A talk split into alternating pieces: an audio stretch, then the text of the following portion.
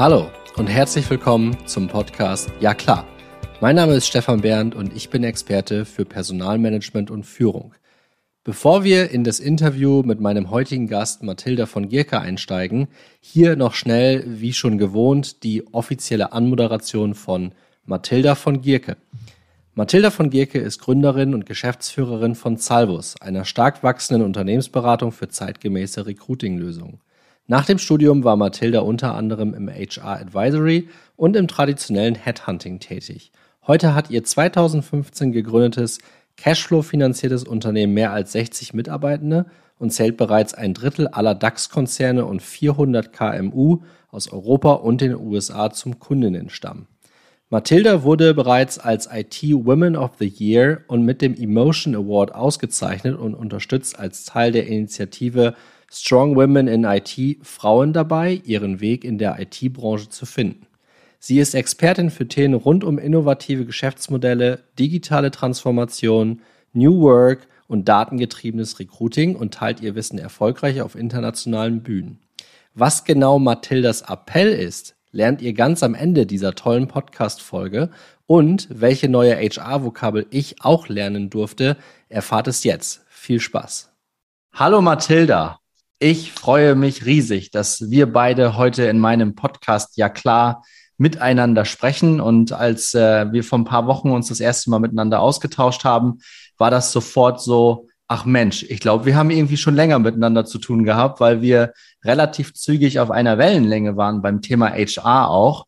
Und jetzt haben wir ja auch schon in der offiziellen Anmoderation gehört, äh, dass du ein, ähm, eine Firma im HR-Bereich ganz grob auch gegründet hast, erfolgreich vor ein paar Jahren.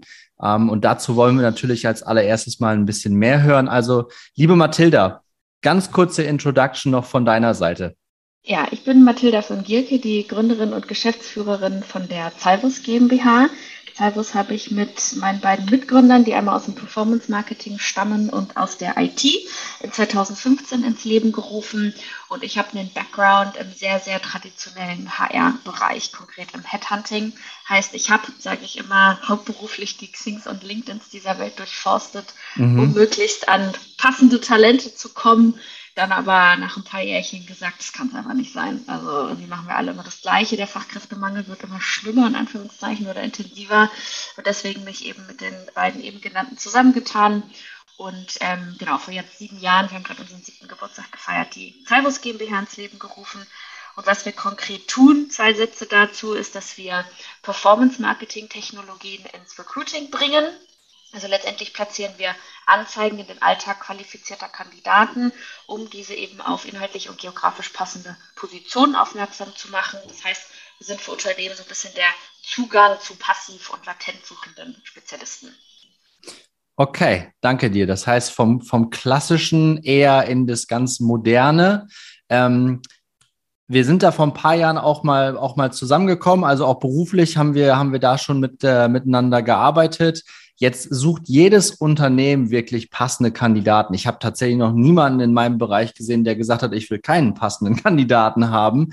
Was macht euch tatsächlich am Ende so besonders, dass deine Kunden sagen, mit Salvus und sonst niemandem? Also letztendlich würde ich zwei konkrete Alleinstellungsmerkmale nennen. Einmal, dass wir einfach, wie gerade schon gesagt, einen anderen neuen Kandidatenpool ansprechen oder bewusst eigentlich nicht ein geschlossener Pool, sondern andere neue Kandidaten nämlich die vielen, vielen Personen da draußen, die hochqualifiziert sind, die grundsätzlich auch Augen und Ohren offen haben, die aber jetzt eben nicht auf den Jobbörsen und den professionellen Netzwerken dieser Welt äh, sich herumtummeln, weil es einfach nicht brennt. Die müssen sich nicht verändern, sind eigentlich ganz happy. Wenn sie allerdings doch konfrontiert werden mit einer inhaltlich passenden Stelle, die wirklich mit stellenspezifischen USPs sozusagen vermarktet wird, und sie im Alltag darüber stoßen oder stolpern, ohne dass an der Voraktivität geschraubt werden muss, dann sind sie doch interessiert. Also so ein bisschen der, wie gesagt, Zugang zu neuen anderen Personen und dass wir dann spezialisiert sind auf die Konvertierung. Also es gibt ja viele Player da draußen, die sagen, ach, wir können so und so viele Impressionen erzielen und so viele Personen werden klicken auf die Anzeigen. Ich sage immer, Impressionen und Klicken sind nett und natürlich auch irgendwo äh, der, äh, der Weg zum Ziel.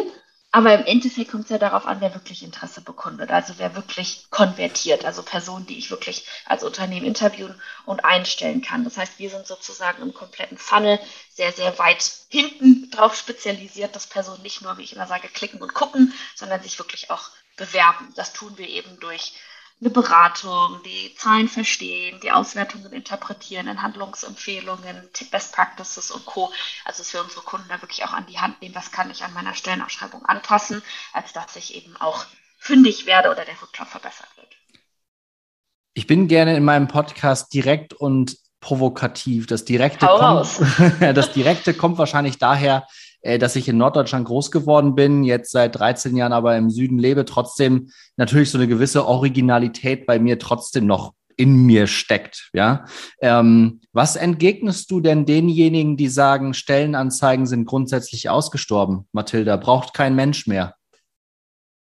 Ähm, würde ich sagen, ist nicht der Fall. Allerdings muss extrem gefeilt werden an der mhm. Stellenausschreibung. Also ich bin auch ähm, absolut kein Fan von der klassischen Stellenausschreibung, sagen wir mal so.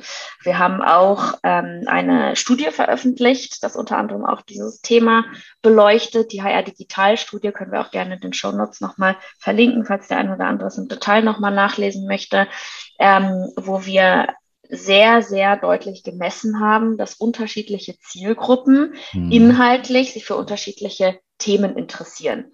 Beispiel, klassisches Beispiel, Vertriebler interessieren sich für die Vergütung, Techies, Entwickler konkret interessieren sich eher fürs Unternehmen, für die Visionen, die Werte und so weiter.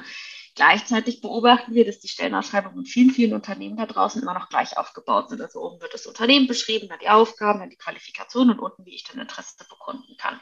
Macht aber keinen Sinn, wenn ich weiß, dass innerhalb einer Organisation unterschiedliche Zielgruppen sich für ganz, ganz andere Informationen interessieren. Also ich sage, die, die, die klassische Stellenausschreibung ist tatsächlich tot, wenn es nach mir geht, wurde aber ersetzt mit der mobilen Landingpage, also irgendeine Art von Info, also mobil optimierte Landingpage, ähm, irgendeine Art von Info zu der, Stellen, zu der Stelle und zum Unternehmen muss es schon geben, aber eben nicht diese, diese klassische ähm, Stellenausschreibung, so wie man sie kennt. Da würde ich quasi kurz für unsere Podcast-Zuhörerinnen und Zuhörer zusammenfassen, das ist jetzt schon das zweite Mal, dass du aus Klassik modern machst, oder? Also quasi mit deinem Unternehmen Zahlbus aber dann auch ähm, mit deiner Einstellung zum Thema Stellenanzeigen. Kann man so stehen lassen. dann lassen wir das an der Stelle auch mal so stehen. Ähm, du machst das jetzt mit Salvos als Geschäftsführerin jetzt schon seit, seit knapp sieben Jahren. Ähm, du hast davor auch in dem Bereich gearbeitet als klassische Headhunterin, wenn man denn so will. Das heißt, du kennst den Markt schon äh, sehr, sehr lange und sehr, sehr gut. Aus deinem Erfahrungsschatz, Mathilda, mit welchen Menschen auf der Kundenseite arbeitet ihr am ehesten zusammen? Also mit anderen Worten, wer trifft da auf Kundenseite die Entscheidungen, mit euch zusammenzuarbeiten? Das ist ganz, ganz unterschiedlich. Also wir arbeiten tatsächlich Karrierelevel, Standort und branchenübergreifend und wir arbeiten mit kleineren Unternehmen, mit DAX-Konzernen, mit Mittelständlern, Familienunternehmen, also wirklich die komplette Bandbreite und ist natürlich von Haus zu Haus ähm, sehr unterschiedlich. Wenn man jetzt mal einen Blick wirft auf die Budgetverteilung sozusagen, also wer denn letztendlich sozusagen das Go gibt, jetzt mit äh, Zahlus zu arbeiten, auch da natürlich logischerweise die komplette Bandbreite. Also ich habe schon erlebt, dass zum Beispiel HR ein, so eine Art Experimentiertopf sozusagen hat, um einfach neue Maßnahmen immer mal wieder auszuprobieren, dass sogar zum Ende des Jahres so ein bisschen Druck entsteht, oh Gott, wir müssen noch unser Budget ausgeben, sonst kriegen wir nächstes Jahr nicht wieder neues Budget. Mhm, mhm. ähm, genau, aber gleichermaßen ist es auch in vielen, vielen äh, Unternehmen, vor allem Konzernen so, dass das Budget in den Fachbereichen liegt. Ähm, also da kann HR noch so motiviert sein, was Neues auszuprobieren. Ähm, das Geld, das Budget sozusagen kommt aus dem aus dem äh, Fachbereich. Genau. Also du meinst mit Fachbereich, meinst du den Bereich, wo die Stelle dann tatsächlich auch offen ist, ist, also beispielsweise der Vertrieb oder der Produktbereich oder von mir aus auch die, die ähm, Entwicklung, also ja. Engineers. Okay, okay. Genau. Was beobachtest du da genau? Ähm, wenn du da mit den Personalern zu tun hast, wie gehen die an so eine Thematik ran? Also ich meine, Salvos und Performance Marketing, man liest das und hört das überall. Wie, wie wirken Personaler grundsätzlich auf dich, wenn man mal was nicht Klassisches machen möchte? auch da natürlich die komplette Bandbreite ist ja wahrscheinlich irgendwo auch so ein bisschen Typsache, ob man grundsätzlich offen ist für was, was äh, Neues oder ob man eher sagt, nee, nee, ich gehe die alten Wege. Ähm, also was, was ich auf jeden Fall sehr oft beobachte innerhalb von Organisationen, ist, dass ähm, wenn ein neuer, eine neue Stelle sozusagen entsteht, das heißt, es gibt das Budget für einen neuen FTE, dass dieses Budget da ist, dass allerdings zu wenig oder kein Budget für Sourcing dieser Person tatsächlich ähm, freigegeben wird. Mhm. Also ja, es gibt ein FTE und ja, es wird ab sofort monatlich ein Gehalt an diese Person, vielleicht noch mit irgendwelchen Goodies oder irgendwelchen Boni, wie auch immer. Aber dass das Sourcing auch ein Budget erfordert, dass das so ein bisschen unter den, den Tisch fällt. Also mir, mir fehlt teilweise so ein bisschen das Bewusstsein, dass äh, ja, dass erstmal das Sourcing kostet, aber auch, dass jeder Monat, in dem diese Position nicht besetzt ist, kostet. Also dass so ein bisschen der Faktor Zeit etwas unter den Tisch fällt. Also im Endeffekt erzeugt in meinen Augen ein neuer Hire, also eine neue Person, die an Bord kommt, Kosten auf drei unterschiedlichen Ebenen. Einmal das Einstellen der Person, also sozusagen der Hiring, Recruiting, Sourcing-Prozess. Dann natürlich die laufenden Kosten, klar, No-Brainer, das Gehalt, das dann bezahlt wird. Und auch so ein bisschen, ich nenne es mal, der, das unternehmerische Investment der Person. Thema Onboarding, Thema Weiterbildung und so weiter. Und ähm, genau, also das ist etwas, was ich teilweise beobachte, dass da ja nicht genug Bewusstsein für da ist. Schrägstrich würde mir auch wünschen, wünschen, dass HR da vielleicht innerhalb von Unternehmen so ein bisschen mehr ähm, ja, ein Bewusstsein dafür schafft, sage ich mal aus deiner Sicht heraus jetzt als, als Gründerin, mhm. aber auch als, als, als Geschäftsführerin, ähm, was könntest du da für eine Hilfestellung Personalern geben, da wirklich eine Awareness, also ein Bewusstsein für diese Sourcing-Kosten herzustellen? Hast du da irgendeine Hilfestellung, wenn du mit den Personalern sprichst? Gibst du denen irgendwie einen Leitfaden an die Hand, so nach dem Motto, äh, pass mal auf, lieber Stefan, wenn du das nächste Mal mit deinem Geschäftsführer sprichst, dann knall ihm doch mal das, das und das um die Ohren? Ja, also ähm, dadurch, dass wir ja rein online arbeiten, arbeiten wir logischerweise auch extrem Zahlen- und KPI-basiert. Mhm. mhm. Das heißt, wir providen die HRler-Fachbereiche und ich sag mal Unternehmen, mit denen wir zusammenarbeiten, mit sehr, sehr umfangreichen Auswertungen. Und diese Auswertungen analysieren auf numerischer und auf inhaltlicher Ebene, ich sag mal, die komplette Kampagne. Das heißt, wir machen sehr, sehr gute Erfahrungen damit, dass HRler wie so eine Art Beweismittel, Schrägstrich Papier an der Hand haben ähm, und mit dieser, mit dieser Auswertung dann sozusagen zum Fachbereich gehen. Schrägstrich in der Zusammenarbeit jetzt konkret mit Cyrus sensibilisieren wir natürlich auch HRler dafür, dass es immer gut ist, auch den Fachbereich direkt mit zu involvieren. Ähm, einmal aus inhaltlichen Gründen, aber auch dafür, dass wir auch so ein bisschen diese Education mit übernehmen können, dass man einfach ähm, ein, äh, ein realistisches Bild hat vom Markt, das teilweise ja auch, ich meine, das wirst du ja auch kennen in deiner Rolle, dass die eierlegende Wollmilchsau gesucht wird und dass da einfach so ein bisschen, ähm, ja, den Fachbereichen klar gemacht werden muss, dass das in der Form einfach nicht darstellbar ist. Und ähm, ja, teilweise muss ja auch einfach ein bisschen ähm, der Markt erklärt werden, wie das in 2022 so läuft. Ähm, da Wenn sind ja auch teilweise Markt, noch Okay, ja. wenn du sagst Markt erklären, Mathilda, sprechen wir von der Dachregion oder sprechen wir von Deutschland? Also ich meinte mit Markt erklären eher, dass es ein sehr, sehr kandidatenzentrierter Markt ist und dass mhm. Unternehmen ah. sich nicht das erlauben können, was sie sich vor ein paar Jahren erlaubt haben, dass der Fachkräftemangel herrscht, ausgebrochen ist, längst präsent ist und das entsprechend natürlich auch ein bisschen umgedacht werden muss, auch eben was das Recruiting anbelangt.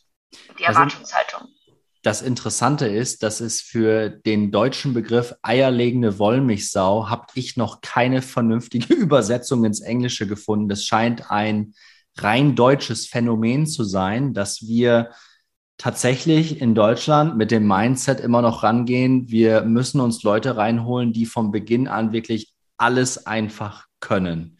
Mhm. Beobachtest du das bei deinen Kunden auch? Ja, also auch das ist natürlich äh, abhängig vom Unternehmen, vom Fachbereich. Und man kann das auch nicht für ein Unternehmen beantworten, weil es mhm. auch einfach wirklich personenabhängig ist. Es gibt, ähm, also wir, wir betreiben manchmal ähm, Beratungsresistenzbekämpfung, nennen wir es immer spaßeshalber. Ja. Ähm, Also wo einfach, es heißt, nee, das war schon immer so und das, äh, das, das, das muss gehen, das ging früher auch. Und teilweise ähm, auch Fachbereiche, Unternehmen, HRler, die extrem offen sind. Also die wirklich sagen, okay, hier sind Zahlen, das ist das Verhalten von äh, bis zu 100.000 Personen, das ist aussagekräftig. Ähm, wir müssen da, wenn wir uns langfristig kompetitiv im Recruiting oder als Unternehmen aufstellen wollen, einfach Anpassungen tätigen. Ähm, also da, da gibt es auch von bis unterschiedliche Personen. Ähm, und viele sind ja tatsächlich auch lernbereit, weil sie auch einfach sehen, dass die Erfolge sonst ausbleiben. Nicht nur, also über egal welchen Recruiting-Weg man geht, man muss ja einfach umdenken, ähm, so dass man eben auch ein realistisches Profil auf der einen Ebene sucht, Stichwort eierlegende Wollmilchsau, aber dass man eben auch, was den Prozess hinten raus aus Bewerberbrille anbelangt, auch da ähm, ein, ich sag mal, einen zeitgemäßen Prozess aufsetzt. Also dass Kandidaten zum Beispiel schnell von einem zurückhören, dass man eine One-Click-Application ähm, Verfahren anbietet auf der Karriereseite und nicht gefühlt sein Siegpferdchenzeugnis aus 1900, keine Ahnung, hochladen muss, was natürlich keiner zur Hand hat, dass man versteht, Mobile First, die Leute sind nicht am Schreibtisch, die sich bewerben, die sind unterwegs im Supermarkt in der Schlange oder am Auto tanken oder wie auch immer und die muss man dort abholen, dass man weggeht von diesem Thema, ich äh, möchte mich konkret für immer bewerben, sondern mehr auf Interessensbekundung, Kontakt herstellen, inhaltliche Fragen loswerden und Co. Also dass die Denke mehr dahingehend geht, auch alles Themen, die wir im Rahmen unserer Studie beleuchtet haben. Was, was mich tatsächlich immer wieder fasziniert, beziehungsweise auf der anderen Seite, wahrscheinlich ist es auch einer der Triggerpoints, warum ich mit diesem Podcast so ein bisschen auf meine eigene Mission gegangen bin, ne? dass das Thema HR oder generell die HR-Funktion näher oder wirklich auf Geschäftsführungsebene auch steht, weil bei uns vielleicht eher das Mindset ist als bei, bei anderen. Das ist sehr pauschal gesagt. Es gibt da sehr, sehr viele gute Leute im Markt. Es gibt aber auch wahnsinnig viele. Und du bestätigst mir das jetzt auch wieder, dass da immer noch das Mindset ist, das, so, also wir haben das früher so gemacht, das muss immer noch funktionieren. Und dabei gibt es doch mittlerweile so viele Anhaltspunkte, ähm, dass das eben nicht mehr der Fall ist. Und dann kommen wirklich interessante Firmen um die Ecke mit neuen Ansätzen, wie zum Beispiel deine Firma, und die einem das dann auch noch KPI-basiert, was ja Geschäftsführer ganz toll finden. Ja, Zahlen, mhm. Daten, Fakten, bam, bam, bam und bloß keine Emotionen irgendwie mit reinbauen. Und trotzdem stößt du immer noch bei Kunden auf eine gewisse Resistenz, dass, also die wissen es dann einfach besser, oder? Ja, wie gesagt, nicht alle, aber ähm, definitiv ist das teilweise noch die Realität. Wie, wie, wollen wir damit zukünftig umgehen? Also ich meine, ich habe in, hab in einer äh, anderen Podcast-Folge äh, tatsächlich auch gesagt, ich glaube, es war mit dem Max Lammer, da haben wir auch über das ganze Thema War for Talents auch gesprochen, weil mhm. in diesem ganzen Themengebiet befinden wir uns ja mit deiner Thematik auch ganz grob. Ne? Und äh, an der Stelle will ich auch nochmal direkt sagen, dass alleine diese Begrifflichkeit an sich natürlich in Zeiten von Ukraine-Krieg völlig daneben ist, aber es hat natürlich äh, einen gewissen Klang und jeder weiß auch sofort Bescheid, was Sache ist. Ne? Ähm, War for Talents, War for People ist es am Ende des Tages auch. Ähm, und da wird sich am Ende des Tages die Spreu vom Weizen trennen. Ne? Also ich bin der festen Überzeugung, und da bin ich auf deine ähm, Sichtweise auch gespannt, Mathilda, ich bin der festen Überzeugung, dass Firmen, die das jetzt immer noch nicht gerafft haben, egal wie groß die sind. Das wird sich in den nächsten fünf bis zehn Jahren, damit lehne ich mich mal aus dem Fenster, wird es diese Firmen so in der Form, wie wir sie jetzt sehen, einfach nicht mehr geben, weil sich die Menschen dann umentscheiden und einfach sagen, nee, Freunde, so machen wir das nicht, so lassen wir uns das nicht mehr gefallen. Ja, ja, also ich beobachte tatsächlich recht oft, dass ähm, HR immer noch nicht auf Geschäftsleitungs- oder Vorstandsebene vertreten ist, sondern eher so ein bisschen hierarchisch gesprochen unter Finance, also unter mhm. CFO, anstatt eben daneben auf Augenhöhe. Und das sorgt meiner Erfahrung nach so ein bisschen dafür, dass HR so eher so als interner Dienstleister oder als Shared Service Center verstanden wird. Also ganz plump gesagt, Fachabteilung gibt eine Bestellung an HR und HR leistet und übernimmt dann eben Aufgaben aus dem gesamten Mitarbeiterzyklus, vom Sourcing zum Hiring, Onboarding, Personalentwicklung hinten raus, Führung, Offboarding, wie auch immer. Also so ein bisschen Human Resources äh, per Definition, also einfach eine, eine menschliche Ressource sozusagen, die äh, gebucht wird. Hat aber in meinen Augen einige Nachteile. Also teilweise hat HR dafür einfach nicht genug Know-how, um dieser Rolle vollständig gerecht zu werden. Ähm, also weiß ich nicht. banales Beispiel, es muss eine Anpassung auf der Stellenausschreibung her, weil das Marktfeedback zum Beispiel durch eine Zahlungsauswertung oder welchen Kanal auch immer ähm, zeigt, weiß ich nicht, Konvertierung nicht hoch genug, das Profil muss angepasst werden. Oder es ist eben doch diese eben erwähnte eierlegende Wollmilchsau. Da muss natürlich der Fachbereich dazu kommen. Ne? Was sind wirklich, was sind nice to have, was sind must have Kriterien? Da ist Inhalt, da ist HR einfach inhaltlich teilweise zu weit weg. Und teilweise entsteht durch diese, ich sag mal, traditionelle Aufstellung, also ohne HR auf äh, GF-Ebene, auch ein Konflikt zwischen HR und Fachbereich, da dass der Fachbereich, wie gesagt, einfach ein, ein fehlendes Verständnis hat. Ähm, also viele Probleme sind ja nun mal einfach nicht durch HR lösbar, sondern das ist einfach, der, der Markt hat sich verändert. Es ist ein kandidatengetriebener Markt, der, wie du gerade sagtest, War for Challenge ist nun mal ausgebrochen und das ist verbunden mit gewissen Kompromissen. Und ähm, auch mit anderen Regeln sozusagen. Also dass man, dass zum Beispiel Bewerber sich selber entscheiden, wo sie, ähm, wo sie denn anfangen möchten und eben nicht andersherum, so wie es früher war, in Anführungszeichen. Und wenn HR neben zum Beispiel Finance oder neben dem CFO, also auf Augenhöhe platziert wäre, dann ähm, ja, also oder anders, was ich mir wünschen würde, ist, dass HR ein bisschen mehr so als Art Inhouse-Beratung, als Sparingspartner gesehen werden würde für Führungskräfte. Das ist heute ab und zu schon der Fall in einigen Organisationen, so ein bisschen die Rolle des HR-Business-Partners, aber definitiv noch nicht oft genug. Und wir bei Zalvus haben es zum Beispiel nochmal ein bisschen anders aufgebaut. Also wir haben die People-Themen, also einmal haben wir jemanden auf People-Ebene sozusagen da oben, in Anführungszeichen, der auf Augenhöhe ist äh, mit Gründern, Geschäftsführern und Co. Wir haben aber auch sehr, sehr viele der People-Themen direkt in den Fachabteilungen verankert. Also die Abteilungsleitung verantwortet quasi selber sämtliche People-Themen. Wir haben keine einzelne HR-Abteilung. In Klammern mag natürlich auch daran liegen, dass HR jetzt, wir sind zu Hause in dem Thema, weil das ja so ein bisschen Kern, äh, die Natur der Sache.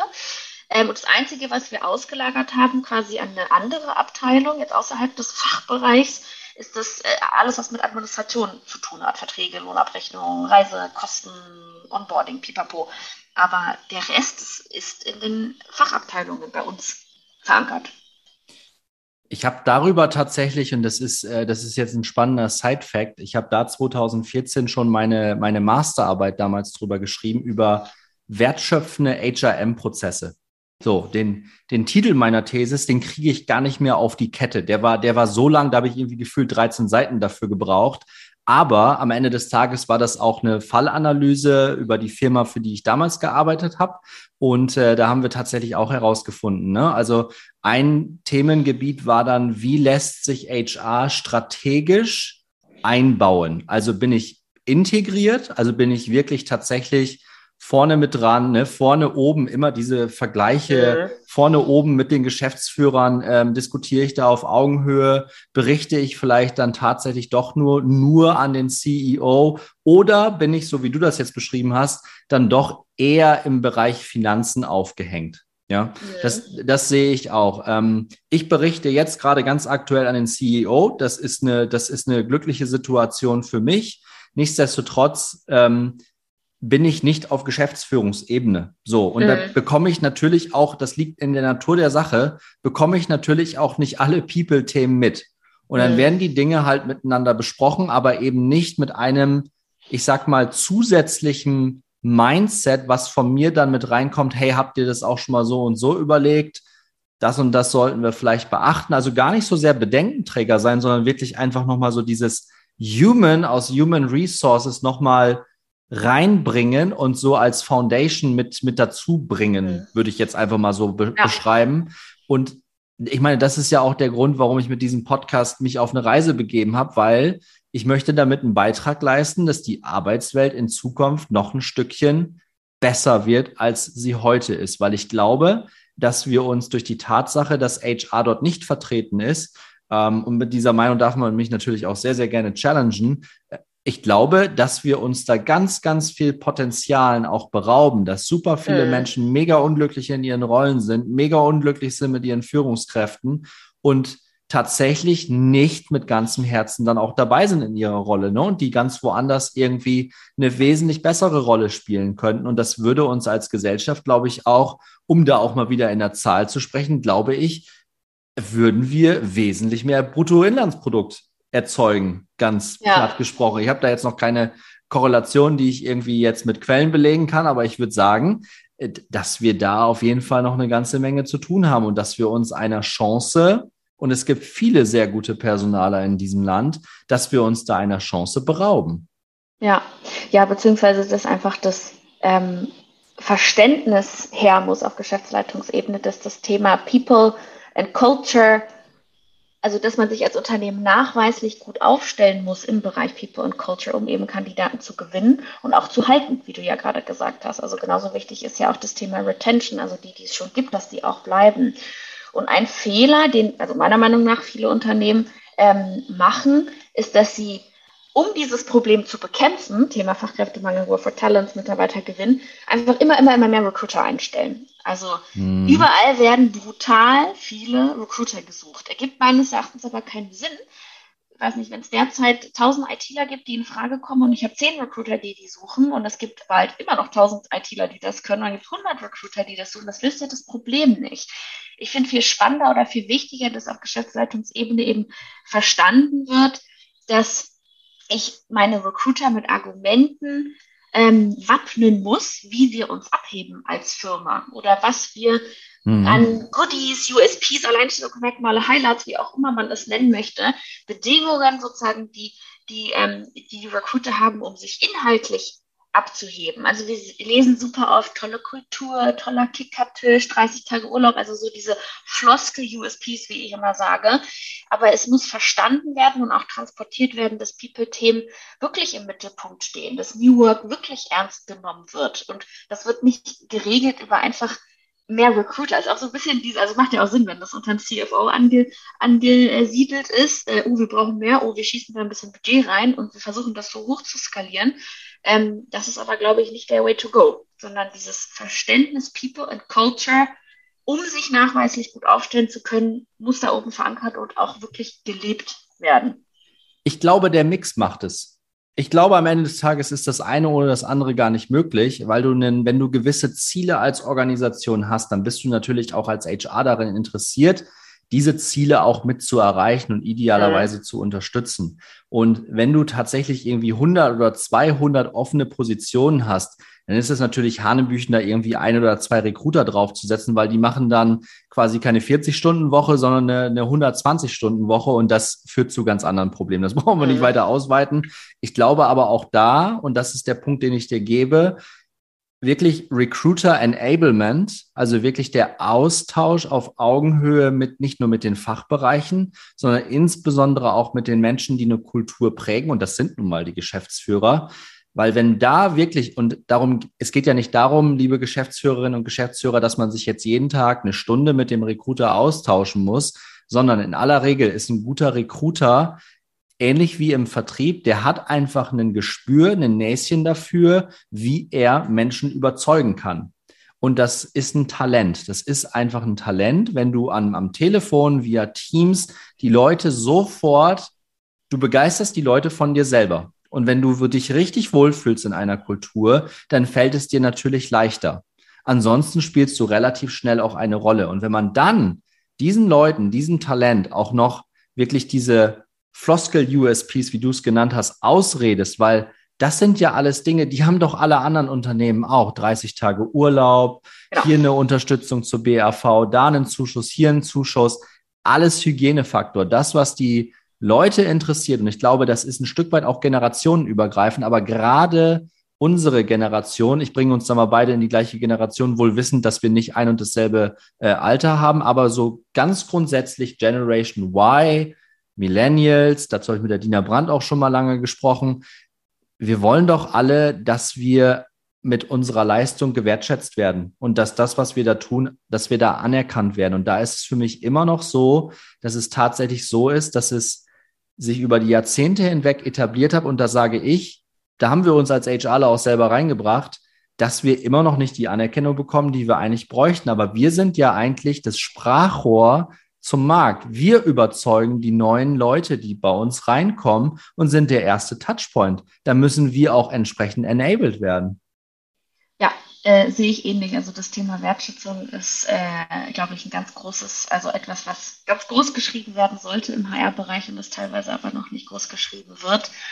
Ich beobachte aber auch teilweise dass HRler oder das HR gefühlt aufgegeben hat. Also ich höre auch oft im Alltag solche Sätze wie, ja, sorry, dem Fachbereich ist auch einfach nicht zu helfen. Oder bis ich dafür eine Freigabe bekomme, das ist mir zu kompliziert. Oder also dass da, also dass sie gefühlt, gefühlt intern so sehr gegen Wände laufen, ähm, oder dass sie mit unverständlichen Entscheidungen mit Fachbereichen kämpfen, sowas wie, ach, ich kann aus dem CV herauslesen, dass die Motivation des Bewerbers nicht groß genug ist, wo man sich denkt, hä, äh, sprich doch bitte mal mit dem, äh, mit der jungen Dame oder dem jungen Herren. Ähm, also, dass sie sich auch ein bisschen selbst also nochmal, ne, da muss man ganz klar differenzieren und es gibt solche und solche, sind immer noch Menschen, über die wir sprechen, aber ja. dass teilweise ähm, Hayala sich auch selbst so ein bisschen als reinen Admin oder als äh, ja, reinen Admin-Service sozusagen ähm, wahrnehmen. Und das sind natürlich auch die Berufe, die dann irgendwann durch die Digitalisierung auch wegautomatisiert werden, durch digitales Bewerbermanagement und Co. Und ja, also in meiner idealen Welt muss HR sich so umstellen, dass sie mehr so als, wie gesagt, Inhouse-Beratung oder so Art Consultancy verstanden wird. Also als Abteilung, die eine Expertise hat und die eben beratend zur Seite steht, die selbst Dinge voranbringt, die Eigenmotivation zeigt. Also die erfolgreichsten Kampagnen und Suchen, die wir fahren, sind immer bei denen, ähm, wo die HRler Ownership übernehmen dürfen. Mhm. Unterstrichen, das dürfen, also dass sie es auch dürfen, dass sie es nicht nur wollen, sondern auch dürfen. Und dass sie eben nicht nur Kandidaten abarbeiten, sondern individuell auf Personen eingehen. Und das ist natürlich brutal aufwendig, aber das macht nachweislich den Unterschied. Und nur dann kann HR auch wirklich einen, einen Unterschied machen. Und dafür fehlen teilweise, nochmal natürlich nicht bei allen, auch äh, im, im HR-Bereich Skills. Sowas wie, äh, da fehlen Skills im Bereich Data Analytics, also wirklich die mhm. Fähigkeit, mhm. Daten gezielt zu erheben, Daten zu analysieren, äh, Marketing-Skills, dass neue Kanäle fürs Employer Branding genutzt werden, fürs Recruiting genutzt werden, dass ähm, Projektmanagement-Skills, also dass gezielt abteilungsübergreifende, mehrwertstiftende Projekte vorangebracht werden. Deswegen ist mein Appell immer, keep on trying. Aufgeben ist auch nicht richtig. Ähm, und, voll und, voll und bei dir, Mathilda. Voll, voll dabei. Ich, ich, ich versuche ich versuch das gerade ein Stück weit zusammenzufassen, weil da steckte jetzt ganz, ganz viel drin, wo, wo das bei mir quasi im Kopf nur noch so weißt du, so grüne Häkchen gesetzt hat, ne? so Klick, yes, habe ich erlebt, Klick, yes, habe ich auch erlebt, Klick, oh, das war letzte Woche, ja, das war schon mal vor fünf Jahren. Mensch, Freunde, haben wir da noch irgendwie nichts gelernt? Deswegen habe ich auch eine Podcast-Folge gemacht mit HR raus aus der Opferrolle, ran an den Speck mit der ja. Johanna Dahm, da für sich die Entscheidung zu treffen, ähm, wirklich Vollgas geben zu wollen, auch mal was auszuprobieren. Das bringt uns zu Beginn der Podcast-Folge, Mathilda, wo du gesagt hast, es gibt tatsächlich Kunden, die exper experimentieren dürfen, die mit so einer eher innovativen, also innovativ ist ja nichts anderes als was Neues, ja, also ist ja auch kein hochtrabender Begriff jetzt zum Beispiel, aber es ist einfach was anderes als das, was man kennt. Und da dem HR-Bereich, also dann im Bereich Talent Acquisition, einen gewissen Betrag X, wir sprechen ja gar nicht irgendwie von einer halben Million oder sowas, sondern ein paar tausend Euro zur Verfügung zu stellen.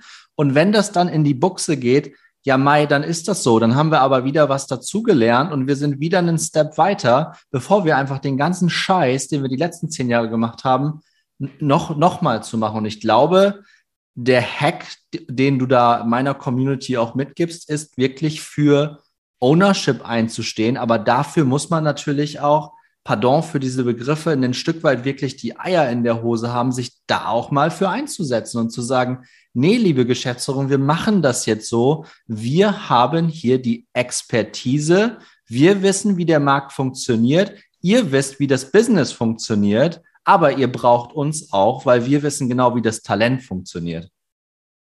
Ja, also die, um deine Worte zu nutzen, Eier in der Hose haben. Ja, und das, obwohl das Thema Wertschätzung, wie du ja eingangs oder wie du vorhin gesagt hast, ja nicht groß genug geschrieben wird. Und irgendwann ist natürlich auch diese Denke, wieso soll ich jetzt hier die Extrameile gehen, mhm. wenn mir nicht mal auf die Schulter geklopft wird. Ich werde hier als interner, äh, als internes Chat Service Center wahrgenommen und äh, auch für meine Erfolge, das ist irgendwie, das ist so und 0,0 Lob und Co. Ähm, ja, also das muss man auch mal dazu, dazu sagen. Also da die Motivation oben zu halten, da muss man schon, äh, ja, Also, wie gesagt, mein Appell ist keep on trying. Es lohnt sich und Ownership zahlt sich aus. Aber klar, man kämpft da natürlich teilweise gegen Windmühlen innerhalb von äh, gewissen Unternehmen. Keep on trying, das ist doch mal ein fantastisches Schlusswort, würde ich sagen. Wie, wie übersetzen wir das jetzt noch für meine ganzen deutschen Zuhörerinnen und Zuhörer? Weiter so. Weiter so. Ein, einfach weitermachen, aufgeben ist absolut keine Alternative. Mal für einen Moment den Kopf in den Sand stecken ist okay. Dann aber auch gerne am Strand, weil dann geht's direkt zur nächsten Beachbar und dann gibt man sich äh, ein Bierchen rein oder einen Schluck Wein oder was auch immer man trinken möchte. Und dann denkt man sich, nee, komm, nächstes Thema, abgehakt, weitermachen, keep on trying. Das ist wirklich, das ist wirklich schön. Ähm, Mathilda, wir kommen zum Ende der Podcast-Folge. Das war spannender Content. Ähm, ich bedanke mich bei dir recht herzlich, dass du dir die Zeit genommen hast, dass wir miteinander sprechen durften. Ähm, ich möchte an meine Zuhörerinnen und Zuhörer noch den Appell, auch einen Appell rausbringen, diese Folge zu liken, zu klicken, ähm, Mathilde hat es vorhin schon kurz gesagt. Wir werden natürlich ihre äh, Digitalstudie in den Show Notes verlinken. Wir werden auch noch ein paar mehr Dinge in die Show Notes über Mathilda, über Zalvus und natürlich auch über mich und meinen Podcast ja klar reinschreiben. An dieser Stelle ähm, dir, Mathilda, alles Gute. Ich hoffe, wir bleiben im guten Austausch, in Kontakt. Und äh, an alle da draußen, ähm, macht euch ein schönes Wochenende.